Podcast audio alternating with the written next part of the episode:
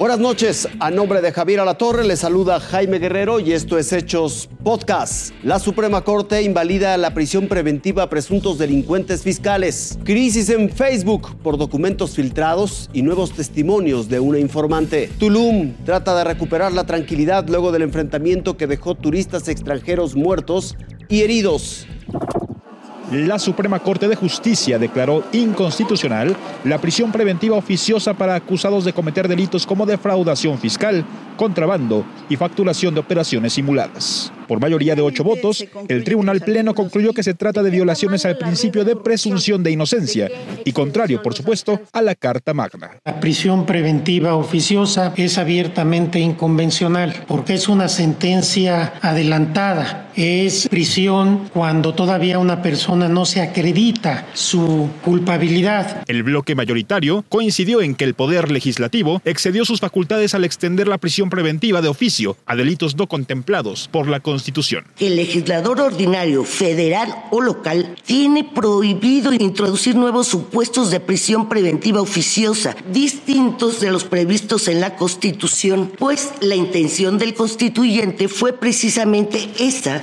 para garantizar el carácter excepcionalísimo de la prisión preventiva oficiosa y evitar el abuso de la misma. La Corte continuará con el análisis a las reformas de la Ley de Delincuencia Organizada y el Código Fiscal de la Federación. Juan Pablo Reyes, Fuerza Informativa Azteca.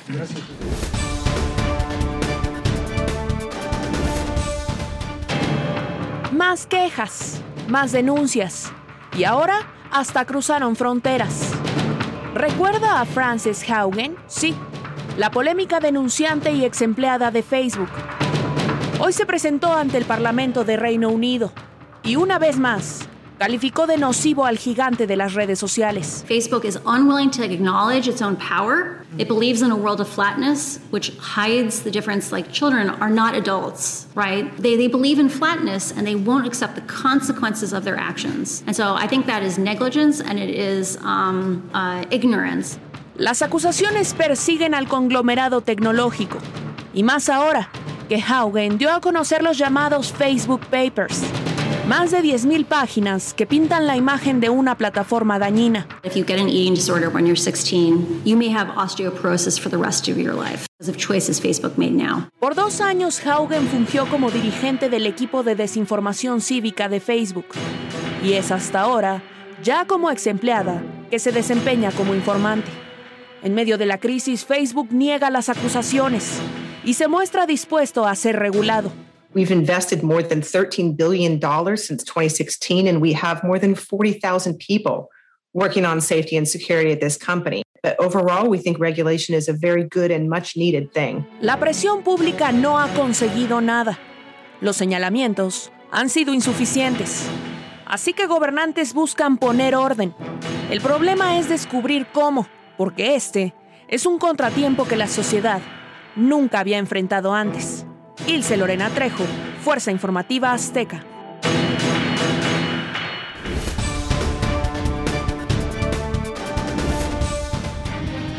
Ya fue repatriado el cuerpo de la famosa influencer de la India que murió en el tiroteo de Tulum, Anjali Rayot, quien residía en Estados Unidos.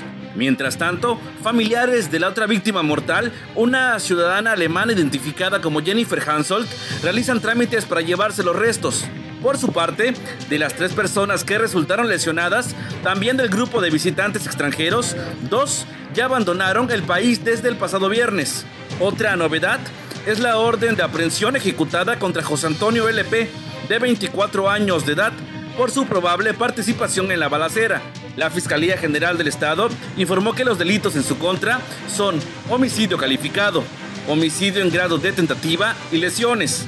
José Antonio es el único detenido desde el día de los hechos, aquella noche del miércoles 20 de octubre, pero permanecía hospitalizado por lesiones recibidas durante el enfrentamiento con un grupo rival de la delincuencia.